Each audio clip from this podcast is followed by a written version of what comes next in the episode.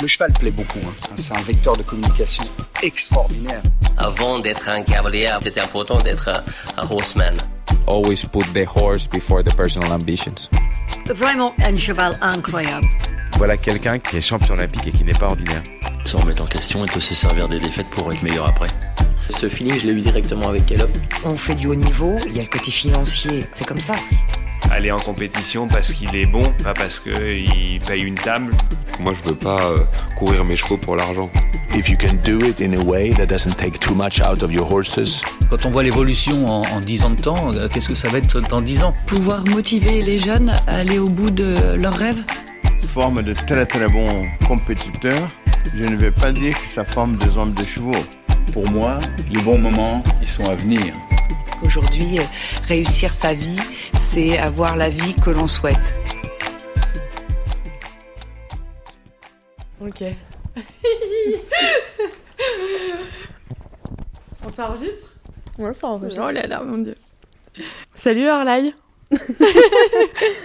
Salut, pour la troisième fois de la journée. Ouais, c'est pas comme si on avait passé toute la journée ensemble. On est en train de faire un truc très fake, là. Je voulais te dire joyeux anniversaire. Joyeux anniversaire de podcast. Oui 4 du coup, ans. ça fait 4 ans. J'ai juste écrit deux, trois trucs juste pour commencer cette conversation parce que je sais que ça allait être un peu dur pour nous de nous lancer. Parce que, comme tu le sais très bien, ça fait des mois et des mois qu'on nous demande d'enregistrer un épisode sur nous. Ouais. D'accord Mais là, ce soir, ça va pas être sur nous. Mais on n'a pas envie de faire un épisode sur nous. Parce que franchement, je pense que ça va intéresser personne qu'on se le dise. Mais euh, il y a quand même quelques semaines, en mars, on a écrit une newsletter dans laquelle on partageait un peu nos doutes et nos angoisses, clairement. Et on a reçu pas mal de messages euh, comme quoi il fallait qu'on raconte un peu tout ça. Et donc je me suis dit, euh, on s'est dit d'ailleurs ensemble, que pour les 4 ans d'Ayam Equestrienne, on pouvait essayer de faire une petite rétrospective, euh, voir où est-ce qu'on en est aujourd'hui, et puis où est-ce qu'on veut aller, surtout pour le podcast. En fait, c'est un exercice qu'on aurait presque pu faire sans les micros et qu'on va faire avec les micros, donc Oui. c'est encore plus dur. Bah, c'est surtout qu'en fait, on le fait à peu près tous les jours. Enfin, on le fait régulièrement. C'est régulier qu'on se parle de tout ça et tout, euh, surtout quand on fait des trajets en voiture. C'est vrai. Donc, on va donc revenir sur les moments forts, ceux qui nous ont marqués, euh, ceux euh, après lesquels on a beaucoup appris, surtout. Ça risque d'être un peu le bordel parce que clairement, c'est pas préparé. On est là, quatre ans plus tard, avec un verre de vin, exactement comme on a commencé. Un petit apéro, sauf qu'on est chez moi ce soir.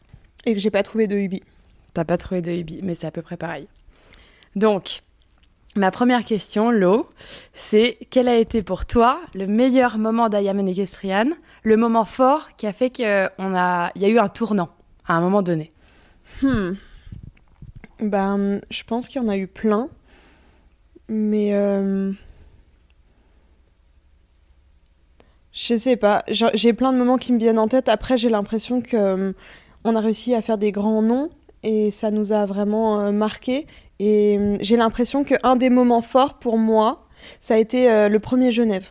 Quand on a, enregistré Rodrigo Pessoa, c'était fou parce qu'on on avait été en contact avec l'équipe qui s'occupe des sports équestres chez Hermès, qui nous avait proposé de les mettre en relation avec des cavaliers Hermès, donc c'était quand même pas rien pour nous. Et en plus, on était invités en loge, enfin, c'était un truc de fou, on était accrédités, c'était la première année qu'on pouvait être accrédité dans des, dans des événements et tout. Et Rodrigo. Alors je sais qu'aujourd'hui on a l'impression qu'on n'a pas fait assez bien le travail et que si c'était à refaire vrai. on ferait un meilleur épisode et tout. Mais Rodrigo, enfin moi c'est un des grands noms, c'est ma génération, je le regardais à la télé, c'est les premières années d'adolescence où je commençais vraiment à suivre le sport et il était là. Ouais, c'est vrai. C'est vrai. Mais c'est vrai qu'avec le recul, et ça on peut le dire sur plein d'épisodes, pas tous, hein, Mm. pas tous, mais il y a beaucoup d'épisodes que euh, qu'on a fait au bon moment. Ça nous a permis, euh, enregistrer Rodrigo, ça nous a, clairement, je pense, ça a été un tournant, mais qu'on aimerait refaire aujourd'hui pour mieux le faire euh, ou le faire différemment. Mais c'est vrai que c'était chouette. C'était Ouais, chouette. ça veut aussi dire que, et je pense que c'est vrai, en tout cas il y a des auditeurs qui nous l'ont dit sur les réseaux, ça veut aussi dire qu'on s'est amélioré. Je veux dire, euh, Ouais. on n'était pas du tout journaliste, on n'était pas du tout journaliste, et on s'est lancé dans un truc. euh, au début, on préparait à fond, euh, on était à court de questions au bout de 20 minutes parce que des fois, on n'arrivait pas du tout à capter euh, l'interlocuteur et tout. Et je, je pense qu'aujourd'hui, ça nous arrive plus. Mm. Ouais, ouais, c'est vrai. C'est vrai. Mais Non, non, c'est vrai qu'il y a eu du chemin qui a, qui a, qui a été parcouru, c'est clair. Est-ce que tu te rappelles donc, euh, je, je, pense que c'était ça ta question. Est-ce que tu te rappelles la première fois où on est parti enregistrer? Alors moi, je voulais te dire déjà les, les fois où tu sais on travaillait euh, au début, je quand je t'ai dit tiens. Euh, faudrait qu'on réfléchisse à un projet toutes les deux. Puis après, on a réfléchi. Puis après, on a pensé au podcast parce que on en écoutait, que je t'en avais envoyé plein à recommander et tout. Et après, on allait dans une boulangerie avec nos petits carnets oui, pour rassembler vrai. nos Putain, idées. Oublié ça. Et on s'était, on, on s'était fait une euh, liste de Oui. tous les gens qu'on Mm. aimerait, genre dans un monde Mm. de rêve, enregistrer. Et je sais pas, je pense pas qu'on ait encore la liste. Remarque si, J'aimerais trop que retrouver cette je liste. suis sûre que je l'ai encore. Mais honnêtement, je me rappelle très bien des noms qu'il y avait sur cette liste. Je vois. Moi, je me rappelle pas, alors je te laisse les Ah, tu, tu te rappelles pas? Pas tous. Bah, je vois. En fait, on avait aussi réfléchi en mode. Il y avait d'un côté les genre les noms qu'on voulait vraiment faire, et il y avait les noms qu'on voulait faire euh, tout de suite, parce qu'on avait quand même une stratégie. Malgré tout, il y avait une stratégie. il y avait une stratégie. La stratégie, c'était de dire, bah, il nous faut quand même des noms, euh, euh, des grands noms et des gens qui soient aussi euh, influents sur les réseaux. Ouais, c'était la première aider. stratégie. Ouais, pour nous aider à décoller sur le podcast. Et je me rappelle très bien que parmi euh, cette liste, il y avait Jessica Rodriguez. Ça, je m'en rappelle de ouf. Il y avait Thierry, ça j'en suis sûre aussi. Il y avait Pénélope, il y avait Kevin Stott. On s'était Il y vraiment. avait Virginie Coupry. Il y avait Virginie Coupry, c'est vrai. On s'était vraiment limité aux francophones pour le coup. Ah, mais cette on avait, première je liste. pense pas qu'on ait eu l'ambition à aucun moment pendant les premiers mois de faire des épisodes euh, internationaux en anglais. Non, clairement. Non, non, mais il y avait une liste qui était bien remplie et aujourd'hui, j'aimerais trop qu'on la retrouve parce que je pense qu'on a casé beaucoup de ces noms. Mais on n'est pas non plus parti de rien, et ça on se le dit souvent. On avait déjà rencontré des gens dans notre réseau proche. Pourtant, on était, je veux dire, on était personne, on est toujours personne, mais je veux dire, on n'était pas du tout dans le sport de haut niveau, mais on avait quand même des contacts. Et Ouais. c'est comme ça qu'on a réussi à avoir Ouais. les premiers épisodes. Et je pense que c'est ça qui fait, enfin honnêtement, je pense que c'est ça qui a fait la force du podcast, c'est qu'on a réussi à aller frapper Oui. aux bonnes portes. Et demain, si c'était à refaire, euh, certainement qu'il faudrait refaire les mêmes choix au Mm. départ, en tout cas. Non, clairement, euh, c'est vrai, on n'est pas parti sans rien. Et ce réseau-là, en fait, même si le réseau tout de suite nous a pas aidé, enfin, j- j'ai quand même la sensation que on s'est débrouillé toute seule, plus ou moins quand même, pour aller euh, les On s'est contacter. débrouillé toute seule. On a eu la chance que notre famille, principalement Ouais. notre famille et beaucoup d'amis nous soutiennent parce qu'on avait quand même fait une, euh, un financement participatif Ouais, pour payer le matériel. on en avait quand même pour 3000 euros. À l'époque, c'était pas viable de les payer en perso. Et c'est vrai que le crowdfunding nous avait permis, beaucoup nos amis et notre famille quand même, nous avaient aidés et nous avaient soutenus dans le projet. Et ça, c'est, enfin, c'est fou parce que on n'avait rien. C'était un projet fictif, c'était un projet papier. On leur a balancé le projet et ils nous ont euh, financé les 3000 euros. Clairement, clairement, je me rappelle. D'ailleurs, j'ai eu un rappel de story, genre il y a pas longtemps, genre il y a 4 ans, Moi et aussi. on faisait des stories Sur en Facebook. mode, euh, voilà notre projet, c'est Mm. ça, on va faire ça, ça, ça. Et je sais qu'il y a des gens qui ont pensé, qui ne pensaient pas qu'on irait vers le haut niveau. Et du coup, euh, Ça nous a peut-être challengé. ça aussi. nous a carrément challengé, je pense. Quand on nous a dit ah mais vous allez interviewer un tel ou un tel qui Ouais. des cavaliers genre de niveau euh, régionaux, Ouais, voilà, régionaux. bien hein, Mm. national régionaux, mais Mm. mais voilà c'était pas des cavaliers d'équipe, c'était pas des grands noms Mm. et tout. Et aujourd'hui, Ah, ça nous a euh, carrément challengé, c'est sûr. Ok, alors euh, je cite les cinq noms qui me paraissent être les plus grands noms qu'on ait enregistrés et tu m'en cites cinq. Un chacun. Ok. Alors euh, pour moi, Peter Fredrickson. Bah oui, mais attends, euh, c'est pas du jeu parce qu'on va avoir les mêmes noms, clairement. Mais non, Ah, justement. On fait l'une après l'autre. Bah oui, l'une Ah, après l'autre. ok. Bah, Peter Fredrickson, oui. Le tout dernier qui vient de sortir, c'est Henrik Van Eckerman, clairement. Ouais. Euh, Nelson Pessoa. Nelson Pessoa. Oh là là, tellement drôle cet épisode. J'aimerais. te- bah, Je pense qu'il faut qu'on raconte. Il faut qu'on On raconte la absolument liste et après on raconte de l'anecdote de Pessoa. Nelson Pessoa. Vas-y, finis la liste. Euh, On en est à trois. Ouais, on en est à trois. Spontanément. Ah oui, oui, oui. On est que sur les cavaliers? Ouais. Non, non, euh, tout le monde, Ouais, les grands noms. Les grands noms. En fait, il y en a eu tellement. Bah, hum, Kevin Stott. Biddy Madden. Oh bah oui, Biddy Madden, carrément. bah, et Ken Farrington Ah oui, Ken Farrington, incroyable. Non, mais clairement, Incroyable. mais il y en a eu trop. Euh, Sophie Dubourg, qui est Ouais, quand même DTN Michel de. Sorg. Michel de Sorg. ouf. Euh... Attends, Oh, mais... Roger Ibost. Ouais, Bosti. Évidemment. Bah, Pénélope. Pénélope, c'est sûr. Hmm, Marcel Rosier. Marcel Rosier, même. évidemment. Enfin, franchement, il y en a eu plein. Attends, on a fait qui à Wellington? Parce que euh, Eduardo Meneses. Eduardo Meneses. Euh, bah, Rodrigo. euh, pff, des, des, des épisodes d'histoire. Bernard Ouais. Le Courtois. Bernard Le Courtois. Incroyable. Je sens que je vais me haïr en écoutant l'épisode parce qu'on a oublié des gens qu'on a Mais c'est fait. sûr, mais mais c'est voilà. sûr, il y a plein d'épisodes. Et alors Nelson. Nelson. non mais. Nelson, franchement, il fallait vraiment être Chronique d'un week-end de dingue. pour venir, pour voir ce qui s'est passé. Donc Nelson Pessoa, ça me pose aucun problème de raconter l'histoire parce que, enfin, il y a pas de, il y a pas de gate ou quoi. Ah non, il n'y a pas de secret. Euh, on est arrivé. Alors, En Belgique. euh, non, euh, en fin fond de la Belgique, tu veux dire. Genre, on avait prévu l'interview, c'était calé. Nelson m'avait reconfirmé telle adresse, telle heure, etc. Et c'était tard, c'était un, Il si je me nuit. trompe pas, c'était un vendredi. Et on était au mois de décembre. Mois de décembre, il devait être 19h30, 20h. Mm. C'est pas super tard, mais bon, euh, il fait nuit euh, plein mois de décembre. Bon, voilà. On avait rendez-vous dans une écurie. Oui, et on avait notre avion, euh, notre train après. Un avion qui s'est annulé après. Bon, ouais, je sais plus. On avait un avion- moyen de transport. On avait un avion après. Un avion. Et donc, euh, rendez-vous dans Une écurie. écurie au fin fond de la Belgique. On arrive avec euh, notre petite voiture qu'on avait louée Tout encore une était fois. éteint, quasiment. Tout était éteint. Genre, nuit noire. On arrive, il y a un, un groom qui nous croise.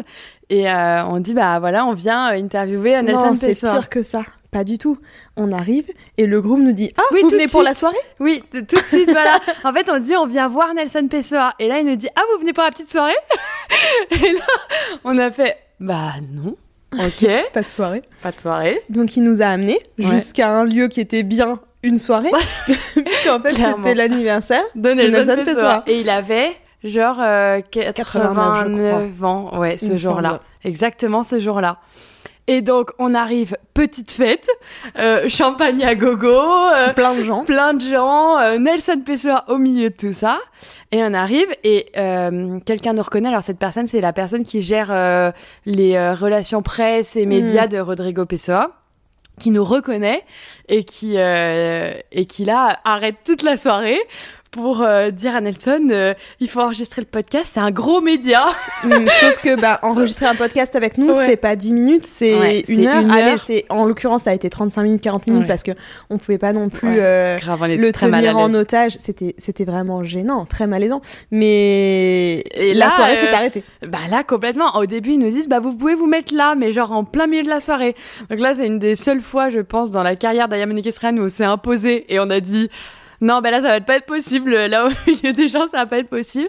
Donc ils nous ont monté en haut dans un bureau. J'avais pas de chaise. J'ai Ouais. enregistré debout. non là il était debout tout le long Euh, et on nous écoutait surtout et genre on nous écoutait et on nous validait. Tu vois Mm. c'était pas on nous écoutait euh, en mode euh, on vrai, écoute c'était en mode on surveille. Mais c'était franchement, c'était dingue. Mais c'était trop bien et d'ailleurs, euh, enfin l'épisode était trop bien. On a donc arrêté la soirée, on a pris Nelson pendant 40 minutes le jour de son anniversaire, on a enregistré l'épisode. Et après on nous a dit vous voulez boire un coup Et nous on a dit bah non on a un avion. Et on n'avait plus d'avion. On n'avait plus d'avion, on a galéré à rentrer, on a fait. Ça, c'est aussi, euh, c'est un peu l'histoire de ce média, c'est que c'est c'est souvent des plans difficiles. On se retrouve toujours dans des endroits pas possibles. Euh, il faut dire qu'aussi au début, enfin le média, il s'autofinance, ça fait partie du modèle économique. Mais au début, on n'avait pas non plus beaucoup d'argent. On prenait des Airbnb, des chambres chez l'habitant. On prenait pas Non, un hôtel. On clairement. prenait pas un Airbnb tout seul. On prenait une chambre Clairement. chez l'habitant. euh, on a essaie- plein de fois on a pris des chambres. hein. Ouais, on a pris des chambres. On essayait soit on y allait en voiture avec nos fonds à nous, soit on essayait de se faire héberger, de se faire véhiculer et tout. C'était quand même une sacrée histoire. Et du coup, on a toujours plein de galères. On n'est pas du tout les meufs. Si un jour on vient vous interviewer, euh, vous qui écoutez cet épisode, genre, on n'est pas du tout hyper organisé, hyper calé et tout. Non, on arrive. Et euh, donc on a des galères. Bah, euh, on a souvent des galères. On peut aussi parler de cette fois où on est parti à Bordeaux. On faisait l'aller-retour dans la journée, donc évidemment pas de valise, rien. Et donc euh, notre avion était censé être à 21h50. Et donc nous, nous sommes arrivés à 20h50, enfin à peu près une heure avant. oui, on avait rendu la voiture. esprit, l'avion était à 21h50. Dans ton esprit, l'avion était à, à 21h50 et non, l'avion était à 20h50. C'est-à-dire que quand on est arrivé à l'aéroport, avec toujours aucune valise, pas de vêtements, rien, en plein Covid, parce que c'était la période Covid où on, était, on avait le droit de se déplacer parce qu'on faisait partie, euh, c'était notre activité professionnelle. Donc, euh, bah voilà, l'avion euh, est parti sans nous et nous n'avions plus de voiture. Et pour ceux qui connaissent l'aéroport de Bordeaux, il n'y a rien autour en fait. Clairement, on a vu décoller l'avion devant nos yeux. C'était horrible. Lorelai sait à quel point, sur ces coups-là, je peux être un peu précieuse. On a pris un hôtel du chien, clairement. On a, on a dormi, enfin, bon, on a dormi. Mais c'est là qu'on est complémentaires. C'est que le lendemain, euh, genre, elle m'a fait pas. Lorelai a pris un blablacar Lorelai a pris ce qu'elle pouvait pour qu'on rentre. Mais elle m'a pas dit le blablacar. elle a fait genre, bon, on a un blablacar demain matin. Je fais putain, trop bien, on rentre jusqu'à Lyon, Lyon-Bordeaux en blablacar, génial. Enfin, il faut savoir qu'on était en plein Covid, il y avait zéro train, il y avait zéro blablacar, enfin, il y avait rien. Et là, on se lève à 5 h du matin. Et je vois quoi Une sorte de petite Twingo euh, des années 60 à 4 places. On était toutes les deux derrière et je, je sais pas combien de temps on met normalement pour faire Bordeaux-Lyon, mais je pense qu'on a mis 10 heures à faire Bordeaux-Lyon en voiture. Mais c'est là qu'on est complémentaires. C'est que dans ces moments-là, toi, tu pleures. Ah, grave, je Et pleure. moi, je cherche des solutions. Non, par contre, c'était épique, mais c'est des trop bons souvenirs en fait. C'est des trop, trop bons souvenirs. Mm. Et des histoires comme ça, on en a des milliards. Et alors, euh, si c'était à refaire, est-ce qu'il y a des choses que tu changerais? Je crois pas, non. Parce que, non, je crois pas parce que ça nous a amenés ici. Il y a des choses que je changerais. euh, euh, Il y a des choses que je regrette. Par exemple, des moments dans des épisodes où on n'a pas trop su s'imposer et euh, on s'est retrouvé avec des qualités d'épisodes qui étaient un peu moindres parce qu'on n'a pas osé dire genre l'aspirateur, no way. ou, euh, euh, enfin voilà, donc ça c'était dommage. Des moments là de production, on se dit bon bah voilà cet épisode il était clairement il y a des moments inaudibles et franchement c'est ça faisait chier clairement. Il faut aussi dire qu'on souffre d'un syndrome de l'imposteur de, Ah ouf de ouf. depuis le début. Mm. Et c'est aussi pour ça qu'on s'impose pas, des fois. Mm. C'est qu'il y a plein de moments où, genre, ça va pas, l'endroit ça va pas, le bruit ça va pas, euh, où la personne elle parle pas en face du micro et en fait, euh, On dit enfin, rien. ça nous est arrivé encore il y a, il y a trois semaines. Ouais ouais c'est. C'est vrai. Mm. Euh, Mm. C'est super dur parce que bah, parce qu'on n'est pas journaliste, parce que des fois c'est des gens qui nous impressionnent un peu, parce que des fois l'ambiance n'est pas non plus. Des fois, on sent euh, qu'on prend de leur temps et tout, et bien, même s'ils le font bien volontiers et avec euh, beaucoup de bienveillance, on se sent pas non plus de leur dire ah attendez il faudrait refaire parce que là euh, ça va pas etc. Non, mais clairement. Après, par contre, dans le, le, le déroulement d'Ayam Equestrian, les choix qu'on a fait, les épisodes qu'on a tournés, non. Enfin, moi, je changerais rien. Mm. Tout, chaque, chaque invité nous a amené au prochain. Euh, à chaque fois qu'on a voulu faire, euh, bah, quand on a voulu faire Peter Fredrickson ou Bitsy Madden ou Ken Farrington, on a dit, bah voilà, on a interviewé telle, telle, telle personne. Ça nous a carrément ouvert des portes. Après, euh, voilà, évidemment qu'on peut toujours changer des choses, mais non, moi, je regrette rien. Et toi, Ce qui, est, non, ce qui dingue aussi, c'est de se dire qu'il y a plein d'invités qui nous ont aidés pour les, pour les invités d'après. Déjà, il y a des invités qui nous ont dit qu'ils avaient écouté nos épisodes. Euh, je pense à Kevin, je pense à Grégory Watley. Quand Grégory Watley te dit Ah bah celui-là, je l'ai Mm, écouté, mm. c'est. Enfin, moi, je suis. euh, à Mm. chaque fois, je, je- je- j'ai plus de Ouais, mots en fait, je j'arrive pas à répondre. Et euh, Kevin, notamment, nous a, nous a conseillé et nous a mis en relation avec Julie Ulrich, qui était quand même un Trop épisode drôle. incroyable. Ouais, carrément. C'est Non, fou. mais carrément. Et moi, j'ai envie de mentionner quelqu'un parce que c'est hyper, enfin, pour moi, c'est hyper important. Il y a une personne qui nous a énormément aidé, c'est Thierry Rosier. Mm. Euh, je tiens à le mentionner parce que, franchement, cet épisode-là, c'est le tout premier qu'on a enregistré. C'était très dur. il est sorti en deuxième, mais c'était le premier. C'était très dur. Euh, on arrivait à Bois-le-Roi, genre à l'espace Rosier. On n'était jamais allé là-bas. Et on a Thierry Rosier qui est à notre micro et qui est trop sympa. Qui était en, au top de sa forme, qui allait gagner la forme. juste après. L'épisode a été diffusé le mercredi, euh, l'avant-veille où il gagne, Mm. où il fait double sans faute dans la Coupe des Nations à la boule. C'est incroyable. Et en fait, il a lancé le podcast. Et surtout, après ça, il nous a toujours aidés. Quand il a fallu faire un live pendant le confinement, il l'a fait. vrai. Quand on a fait une vidéo Oh, à de tout Oliva euh, pour euh, faire la promo de Marcel Rosier, il l'a fait. Mm. Quand il a fallu parler de nous, il l'a fait tout le temps. Et franchement, vrai, Thierry, nous donner des contacts aussi. carrément. Et Thierry, il a été vraiment clé dans ce podcast et ça. Est-ce qu'il n'y a Voilà. pas un truc qui te rend grave contente ou fière? Tu vas me dire l'adjectif. Le nombre de numéros qu'on a dans nos téléphones. Grave. C'est un truc de... c'est un truc Genre, mais moi, Notre répertoire, c'est un Ouais. truc de dingue. Moi, je suis trop contente. Genre, à chaque fois, même si c'est genre toi qui lui écris, je dis envoie-moi le numéro. C'est vrai. Je suis juste trop contente d'avoir Ken Farrington dans mon téléphone. C'est Enfin, c'est ouf. Non, ça, c'est Et clair. le moment, non mais ça c'est des trucs de dingue. Le moment où ton téléphone sonne et tu vois marqué WhatsApp Ken Farrington. Et le moment, le moment, ça il faut qu'on en parle. Le moment où mon téléphone sonne et je vois Eric Navet, il est genre 21h, Ah ouais. Je suis chez moi. Eric Navet, on n'a pas cité Eric Et ouais, Navet. Eric incroyable. Et donc là il m'appelle. Ouais. Moi, je réponds. On avait enregistré, on avait passé un moment incroyable avec Eric Navet à Wellington. Et donc, on rentre en France et genre deux semaines plus tard, Eric Navet m'appelle. Et euh, donc là déjà, imaginez-vous, enfin vous êtes chez vous en train de regarder la télé, genre soirée euh, pourrie quoi. Et soudainement, un appel d'Eric Navet, on est resté peut-être 25 minutes au téléphone.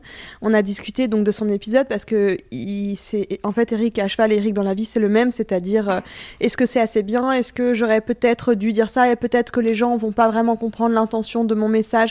Et j'ai oublié de mentionner un tel. Et ça c'était très important d'ailleurs pour Eric, on a rajouté il nous a envoyé des notes vocales pour rajouter les gens qui étaient avec lui dans les équipes à chaque fois qu'on a parlé d'un palmarès ou d'un succès. C'est-à-dire qu'à chaque fois qu'on a mentionné une médaille ou un championnat, il a voulu rajouter, il a tenu à rajouter, et c'était hyper important pour lui, tous les chevaux et les cavaliers, donc cavaliers et chevaux, qui étaient présents avec lui dans l'équipe. Il y avait beaucoup de notes vocales. Il y avait, il y avait vraiment beaucoup de notes vocales. Mais c'était un truc de génial, Eric. Il était vraiment trop sympa. C'était fou. Et hum, je me rappelle, euh, après avoir enregistré, on parlait, on parlait, on parlait. Enfin, ça, c'est un sujet. trop sympa. Il y a plein de moments qu'on n'a pas captés, qui sont pas dans les épisodes et qui se sont passés après l'enregistrement. Genre, on appuie sur off. Et là Et là, il se passe un truc. ouais, de ouf. Genre, après, c'est aussi normal. Enfin, il faut quand même savoir, et moi, ça me dérange pas non plus de le dire, que il y a aussi beaucoup d'invités qui sont obligés ou qui ont fait du politiquement correct mm. aussi. Pas sur tout, euh, sur certains, certaines questions, certains passages. Euh, voilà, pour des raisons ou pour d'autres. Mais c'est vrai que du coup, quand nous, on appuyait sur off, on faisait genre, et alors Non, et puis, ouais, ou des invités qui. Parce que, parce que l'image publique, elle est super mm. dure à entretenir. Non, parce mais que le pas public. Une critique. Parce... Non, mais bien sûr, c'est pas une, une, critique parce que moi, je comprends, mais le public est dur aussi. Quand on voit ce qui se passe sur les réseaux sociaux, le public est dur. Et ça, je pense. Alors peut-être que les auditeurs seront d'accord ou pas d'accord avec nous, d'ailleurs ça m'intéresse de le savoir, mais je pense qu'on a vraiment mis un point d'honneur à essayer de ne pas juger dans les épisodes et à essayer Ouais. d'être ouverte et bienveillante sur ce qui se passe. C'est-à-dire que on n'est on n'est pas là pour euh, pour faire un procès, on n'est pas là pour mettre les, invi- les invités face à un mur euh, et pour les mettre en Non, face de réalités qu'ils n'ont pas envie de traiter. Et ça, moi, je veux le dire parce que, en fait, euh, il y a une question hein, qui revient beaucoup dans nos épisodes, euh, parce que vous l'aurez remarqué, il y a quand même un fil rouge dans les épisodes d'Ayamane Equestrienne. Ouais. La question, c'est euh, le global, qu'est-ce qu'on en pense? Alors, oui, forcément que la question, elle est un tout petit peu orientée de notre part, mais pour le coup, on laisse vraiment, enfin clairement, on laisse toujours la, la- la liberté à nos invités de dire ce qu'ils pensent. Et surtout, il y a eu plein de fois où euh, les invités nous ont dit mais moi je suis pour le global, enfin je trouve que c'est un super circuit, etc., etc. Pour plein de raisons sur lesquelles moi je suis complètement d'accord. Honnêtement, Mm. enfin je, je je pense que c'est un circuit euh, voilà dont on discute euh, beaucoup. Il y a les pour, il y a les contre et on a, on a toujours été hyper ouverte d'esprit, on leur a toujours laissé la parole là-dessus. Alors c'est sûr, quand on pose la question, on a eu euh, des en gens général, des petits- les auditeurs ils rigolent. Ouais. En, euh, pas- en général, les interlocuteurs Ouais, ils rigolent. Les interlocuteurs rigolent. Ils arrêtent deux secondes, ils réfléchissent et ils disent Ok, c'est bon. et, euh, et voilà, mais on n'est pas du tout là pour les piéger. D'ailleurs, ça a été vraiment dans notre ligne éditoriale. On n'a jamais voulu faire le buzz. On n'a jamais voulu faire. On n'a jamais choses. exploité non plus les choses qui pouvaient faire le buzz. D'ailleurs, on a quand On a même coupé des Ouais, choses D'ailleurs, on a censuré deux épisodes quand même qu'on mentionnera pas, mais je veux dire, Ouais. il y avait des propos qu'on n'avait pas du tout envie de, Ouais. de diffuser parce que justement c'était euh, orienté ou en tout cas c'était accusateur pour d'autres euh, personnalités des sports équestres et qu'on n'a pas du tout envie de, de porter ça, ça, en fait, tout simplement, on n'avait pas envie de le diffuser. Et on a prévenu les invités.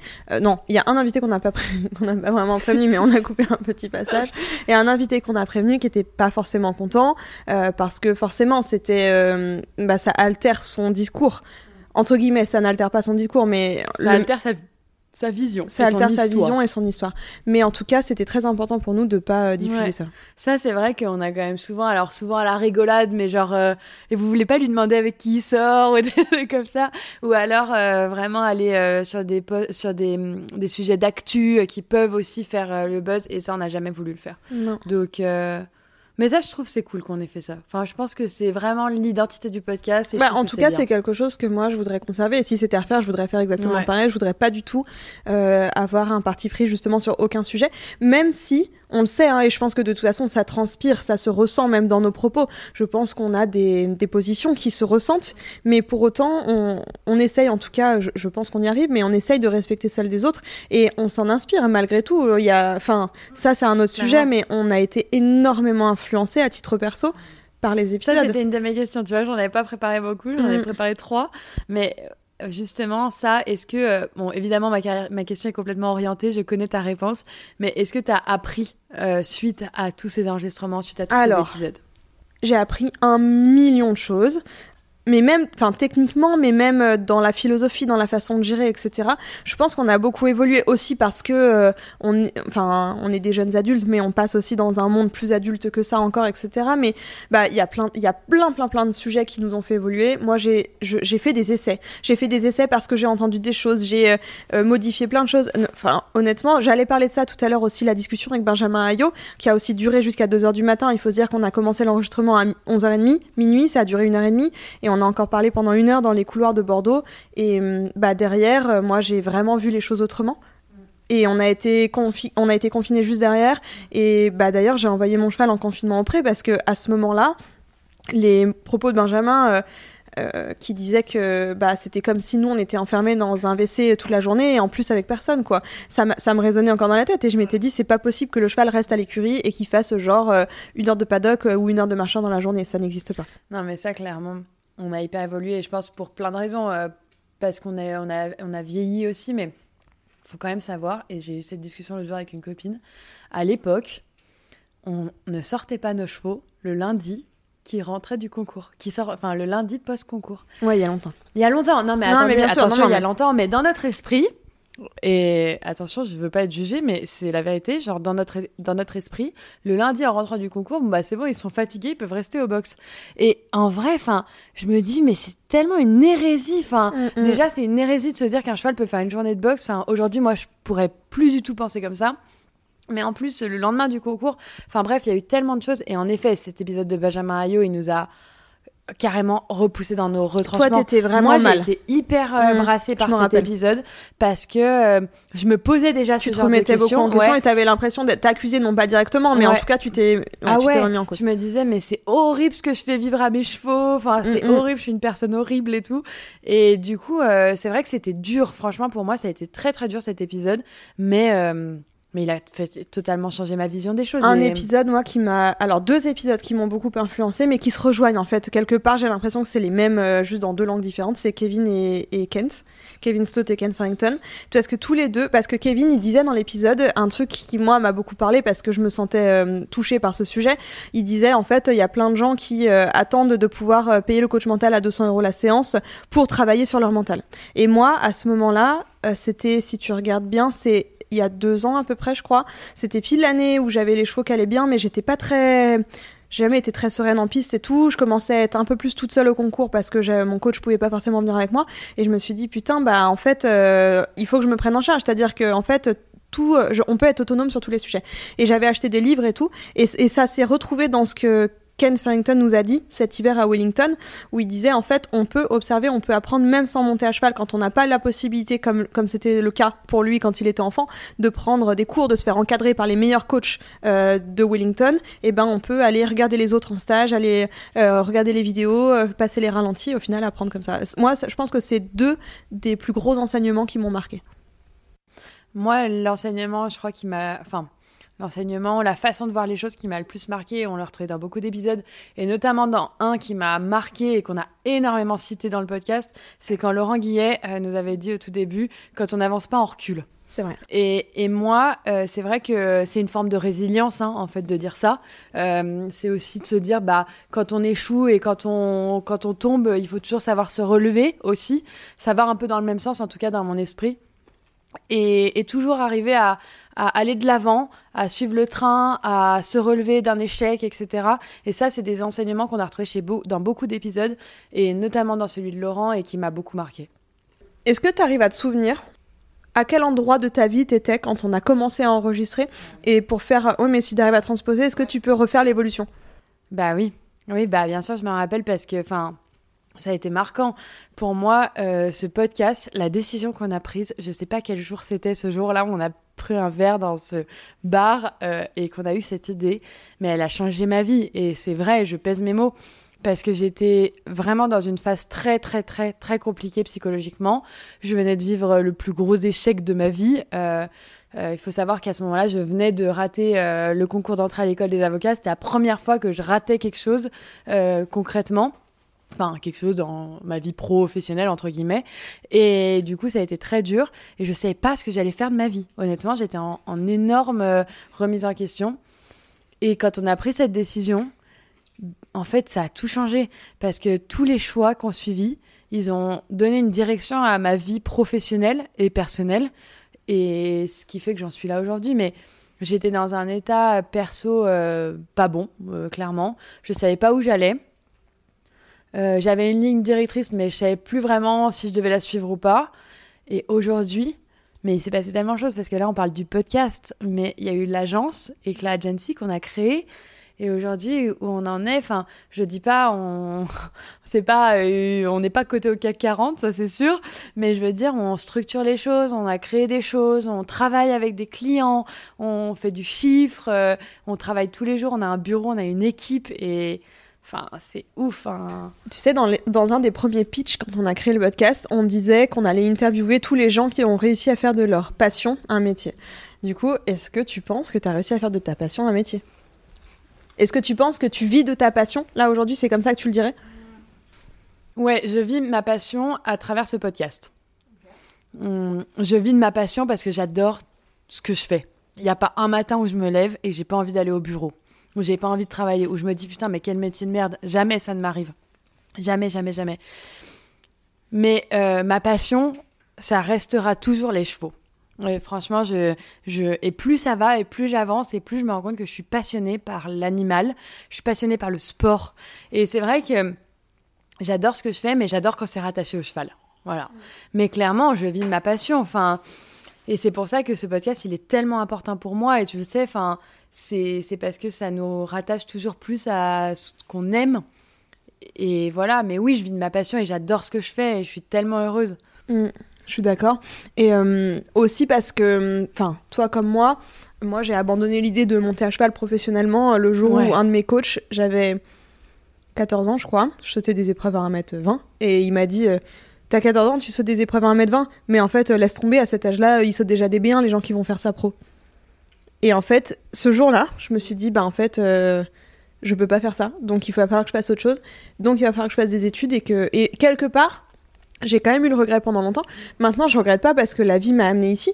Et je suis très très contente que tous ces chemins et tous ces choix que j'ai pris m'aient amené à être là où je suis aujourd'hui. Mais ça a été dur quand même parce qu'en fait, euh, bah, j'ai nourri l'ambition et le rêve pendant longtemps quand même. Mm. Non, mais complètement. Et surtout, euh, ce que je voulais dire, c'est que moi, j'avais un besoin de reconnaissance. Mais ça, on se l'est beaucoup dit. J'avais un vrai besoin de reconnaissance. J'avais l'envie profonde de faire partie de ce milieu de, ouais, de faire partie de ce milieu et d'être reconnu dans ce milieu. Alors, je dis pas du tout qu'on est reconnu aujourd'hui, mais on a trouvé notre place dans on ce a trouvé milieu. Une place, voilà, quelle qu'elle soit. Peut-être qu'elle est toute petite, mais en tout cas, c'est une place. On a trouvé une place qu'on n'avait pas, que j'avais pas, et je ne savais pas comment intégrer ce milieu. Et quand je dis le milieu, c'est le sport, et quand même le sport de haut niveau, parce que c'est toujours ce qui m'a interpellée. Et voilà, et il me fallait, il fallait absolument que je trouve ma place dans ce milieu, et c'est grâce à vos podcasts qu'on l'a fait, ça c'est sûr. Est-ce que tu penses qu'il y a de la place pour plus parce que on a eu plein d'opportunités grâce à Emmanuel Kestrian.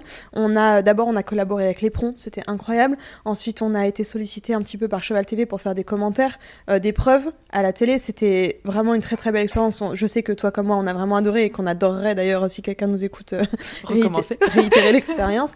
On a collaboré avec l'organisation du CHI de Genève, etc. Toi dans un monde idéal, t'aimerais que euh, Emmanuel Kestrian évolue dans quelle direction? En tout cas dans un monde idéal si tu devais faire le portrait de, du média tel que tu le rêverais, ce serait quoi? C'est super dur parce qu'en fait, on a eu cette discussion pour, euh, pour être aussi totalement transparente. On est accompagné depuis quelques semaines par euh, une consultante qui s'appelle Pauline et qui sans doute écoutera cet épisode et qui nous a posé la question, qui nous a dit où est-ce que vous voyez le podcast à long terme? Donc dans 5 ans. Mm. Et ça, c'est trop dur Franchement, c'est trop dur parce que moi, j'ai toujours eu une angoisse depuis qu'on a lancé le podcast et je l'ai encore et parfois ça m'empêche de dormir. Je me dis toujours, et quand on aura fait tout le monde, qu'est-ce qu'on va faire? Donc oui, on en a plein des idées, des projets, on, a des nouveaux formats qu'on veut développer, euh, il y a plein de choses à faire. je n'arrive pas à savoir, et, et là-dessus, et là je vais être encore une fois très transparente, je n'arrive pas à savoir comment est-ce qu'on peut plus développer le média. Alors moi c'est une autre question, je me demande pas comment on peut plus le développer, à la rigueur on a des projets et tout. Oui. Moi je me demande jusqu'à quand euh, il ne va pas lasser les gens en fait. Ouais, Est-ce qu'il y a un moment où ça devient redondant? Est-ce qu'on aborde toujours les mêmes sujets? Est-ce que à force de pas prendre de parti pris aussi, Ouais. qui est notre euh, position, euh, on n'est pas trop euh, superficiel dans quand on aborde des sujets difficiles, etc. Est-ce qu'il va falloir qu'on s'engouffre plus dans les brèches? Et euh, ou est-ce que les gens vont se lasser? Enfin voilà, ça c'est une question Ouais. aussi que je me pose parce que moi je voudrais on, on- on aborde le centième épisode et pour cet épisode-là, on a une idée. Pour l'instant, elle n'est pas encore validée, mais on a une très belle idée. Mais et après, en fait, Non, mais une ça, fois qu'on a fait les numéros une 1 vraie mondiaux. C'est une vraie question. Et l'au- et l'autre sujet, c'est comment est-ce qu'on fait pour partir plus à la rencontre d'autres acteurs que le saut d'obstacle? Alors que, euh, vu que notre modèle économique repose sur des partenariats avec des marques, des institutions qui permettent en fait de, de payer un espace publicitaire au début de l'épisode, et que ces marques et ces institutions-là ne se battent pas clairement pour avoir des épisodes sur d'autres sujets que le saut d'obstacle, c'est très dur. Aujourd'hui, on a un épisode, et on- je- enfin, je dis ça parce qu'il y a une auditrice qui nous a écrit il y a pas longtemps. euh, on a un épisode en anglais avec un dresseur qui est vraiment bien. C'est un dresseur qui a fait plusieurs fois championnat, jeu, etc. C'est vraiment un épisode incroyable. Quand on l'a enregistré, c'est un des meilleurs épisodes qu'on a c'est un enregistré. des meilleurs épisodes qu'on a enregistré. Nous, quand on est ressorti, on s'est dit waouh, c'est ouf. Et on n'arrive pas à le vendre et on l'a enregistré avec Ita, donc euh, début novembre. Aujourd'hui, on est presque fin avril et on n'a pas de partenaire, donc on va le sortir sans partenaire. Mais ce qui veut dire que, vu qu'un épisode, c'est entre 15 et 20 heures de travail quand même, hein, un épisode individuel, en tout cas en anglais, c'est bien 20 heures de travail, avec le doublage, la traduction, euh, toute la communication qui va autour et tout. Et ben en fait, c'est 20 heures de travail bénévole et c'est difficile parce que autant à l'époque euh, Descranes pour nous c'était presque un loisir autant aujourd'hui euh, bah il fait partie d'Éclat de notre agence et notre agence c'est elle qui nous rémunère notre salaire est versé par Éclat Non, mais je, sais, enfin, je, bien sûr que je le sais, mais euh, je suis totalement d'accord avec toi. Et là-dessus, euh, c'est là qu'on sollicite nos auditeurs et c'est là-dessus qu'on les a sollicités dans notre newsletter il y a quelques semaines. On a eu pas mal de retours et souvent, les retours qu'on a, c'est drôle parce qu'ils nous proposent des idées qu'on a et qui, sont un peu euh, dans, dans les tuyaux. Et après, moi, ce que je pense, c'est que peut-être Aya Menekesran ne vivra pas des années encore. Enfin, c'est une, c'est une possibilité. Je dis pas du tout que. Aya Menekesran durera 4 ans, pas du tout, mais euh, peut-être qu'il durera pas encore des années. Mais je crois qu'il y aura des opportunités. En tout cas, euh, il faudra qu'on se les crée, comme on se les est toujours créés d'ailleurs. Et il faudra les saisir. Et voilà. Et peut-être qu'on aura des gens qui nous rejoindront et qui nous permettront. Voilà, c'est dur de dire comment est-ce que je vois le podcast dans 5 ans. C'est super dur, honnêtement. Mais déjà, il a 4 ans. Enfin, il a 4 ans et le jour où on l'a créé, on le voyait pas dans 4 ans. Honnêtement, Mm, mm. enfin, moi, je pensais qu'on allait faire ça 6 mois, 9 mois, un an, aller à tout casser. Et voilà. Et aujourd'hui, on a développé Ayamane Kesran en anglais. Donc, euh, il y a quand même un objectif, c'est aussi de développer les épisodes anglophones. euh, beaucoup et d'atteindre une audience euh, internationale Donc, donc voilà, mais ce qui est difficile aujourd'hui, et ça on se le répète tous les jours, et on vous le dit là dans cet épisode, c'est que on manque de temps. Euh, on aimerait que nos journées fassent 72 heures, on aimerait avoir euh, quatre mains au lieu de deux, et, voilà. Et c'est aussi pour ça qu'on se structure à l'agence, qu'on recrute, euh, qu'on crée une équipe. C'est pour privilégier Ayamene Kestrian, qu'on a beaucoup délaissé aussi ces derniers temps, même s'il y a toujours eu des épisodes de manière régulière. Toute la communication autour du podcast qui est essentielle et indispensable, bah on l'a délaissé. Enfin, c'est une réalité. C'est pour ça. Et la deuxième, déjà parce que c'est vrai, on travaille énormément, Mm, c'est quasiment 7 énormément. jours sur 7. Il n'y a pas un week-end où on travaille pas du tout. Alors, euh, je dis pas, des fois, on fait le minimum, euh, strict minimum requis, mais il y a aussi beaucoup de week-ends où on travaille beaucoup plus que, que prévu, des soirées et tout. Mais on a aussi fait le choix euh, de, de privilégier notre vie sportive et de se dire qu'on avait un cheval. Euh, au moins un, enfin voilà, euh, à monter tous les jours et que c'était hyper important pour nous. Ça fait partie d'un équilibre. Donc ça veut dire que entre la vie sportive et la vie professionnelle, euh, il y a plus de temps en face quasiment. C'est ça. C'est ça. Mais bon, On va peut-être pas rester que sur euh, le négatif. Non, mais c'est aussi non, mais c'est pas négatif, mais c'est aussi pour expliquer euh, aux gens qui nous ont écoutés, parce qu'il y a des gens qui nous ont écoutés au début qui nous écoutent plus. Il y a des gens qui étaient très investis, très engagés sur les réseaux aujourd'hui qui le sont un peu moins. Aussi parce que nous on l'est un peu moins. Mais c'était. Et on a des gens qui nous découvrent aujourd'hui. Voilà. Mais c'était aussi pour expliquer aux gens que en fait les messages qu'on reçoit, les partages, euh, les commentaires, les étoiles sur Apple Podcast, c'est hyper important. C'est hyper important. Et hyper important. nous, on a l'impression souvent de quémander, mais il faut se rappeler que euh, c'est un média qui est. Ouais, qui est ça, gratuit. on va le rappeler. Voilà, non mais je veux dire c'est un média qui est gratuit et nous on, on, essaye de se rémunérer à travers les modèles économiques mais c'est pas toujours facile. Il y a plein de fois où on vend pas du tout les épisodes euh, le prix qu'il faudrait pour pouvoir couvrir notre travail etc. Et donc en fait on a besoin de grandir. En fait, pour, pour que le podcast soit pérenne et se développe, on a besoin de grandir. Pour grandir, on a besoin d'être encore plus visible, encore plus connu. Et pour être encore plus connu, bah, on a besoin de vous. Clairement. Non, mais c'est hyper important de rappeler ça. On l'a jamais, on n'a jamais communiqué publiquement là-dessus.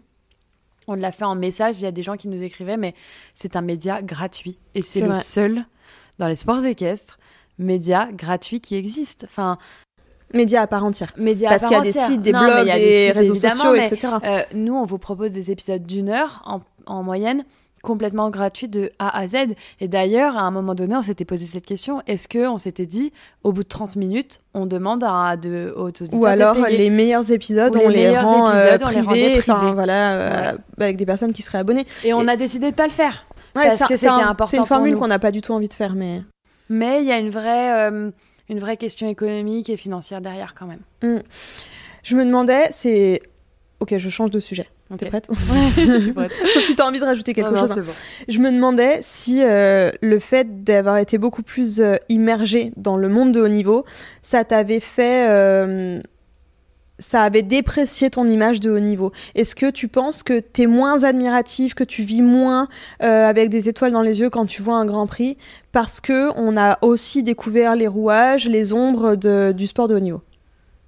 Alors oui, oui, je suis beaucoup moins les étoiles dans les yeux, c'est vrai. Surtout quand j'entends, ça nous arrive hyper souvent d'être en train de regarder un Grand Prix ou une épreuve, d'avoir des, des petite gamine euh, de 20 ans, euh, ce qui nous paraît vraiment jeune, euh, à côté de nous dire waouh, c'est un tel ou un tel, waouh, je suis tellement admirative maintenant. Et nous, on fait genre ouais, ouais, ouais, enfin oui. Mais après, donc oui, il y a ce côté-là où je suis moins admirative que je pouvais l'être, où j'étais plus naïve, je pense. Mais par contre, je suis toujours très admirative de ces cavaliers qui ont une vie franchement pas pas facile. Enfin, ça, c'est un truc qu'on a entendu beaucoup dans nos épisodes. Dans ce sport, on gagne. On, gagne tellement moins que l'on ne perd, enfin on, perd tellement plus que l'on ne gagne. On perd 95% euh, du temps et on gagne 5% du temps. Et c'est un sport qui est dur. Moi, je gagne beaucoup moins que 5% du temps. non, mais d'accord, mais je, me replace à hauteur du, du coup, c'est d'autant plus dur pour moi. non, mais je, c'est quand même une vie, euh, une vie. Euh, qui est compliqué et que moi, moi je les admire pour ce qu'ils font. Je les admire pas tous.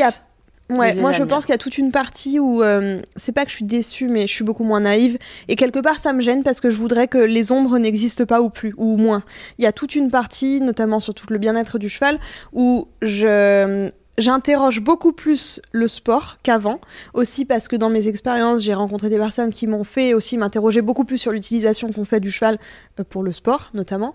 Mais par contre, je pense que j'ai aussi pris la mesure du travail, du mental, de, des sacrifices, de la résilience qu'ils avaient euh, en les observant et en les écoutant. Et je, je pense que j'ai pris la mesure de la difficulté d'atteindre le niveau. C'est pas juste avoir un bon cheval, c'est pas juste monter un peu bien, c'est tellement plus que ça. Et ça, j'en avais pas conscience, mais en tout cas pas autant. Non, non, non. Alors moi, je dis, je pense pas que j'en avais pas conscience, mais par contre, je suis d'accord avec toi euh, sur. Euh, il y a tellement de choses que j'aimerais qui n'existent pas, clairement c'est des sujets qui sont tellement compliqués et d'ailleurs qu'on aimerait bien aborder dans un format d'Ayamone Equestrian. Mais est-ce que en faisant ce genre de format, on va changer les choses? Non, je ne crois pas. Mais par contre, on peut ouvrir les esprits, on peut euh, pousser les gens à se questionner, etc. Et je pense que peut-être, d'ailleurs, pour revenir à ta question d'avant, peut-être que c'est là où doit aller aussi Ayamone Equestrian. Donc, euh, donc euh, voilà, mais je suis d'accord avec toi, on est beaucoup moins naïf. On est beaucoup moins naïf.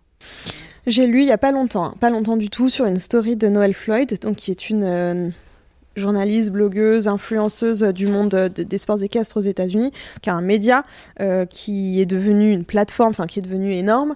Euh, et elle disait quand j'ai commencé euh, le blog, à l'époque elle écrivait, elle faisait des photos en concours, elle disait j'ai commencé en me disant j'aimerais un jour que mon travail puisse apporter sa pierre à l'édifice au monde des sports équestres et le rendre un peu plus beau.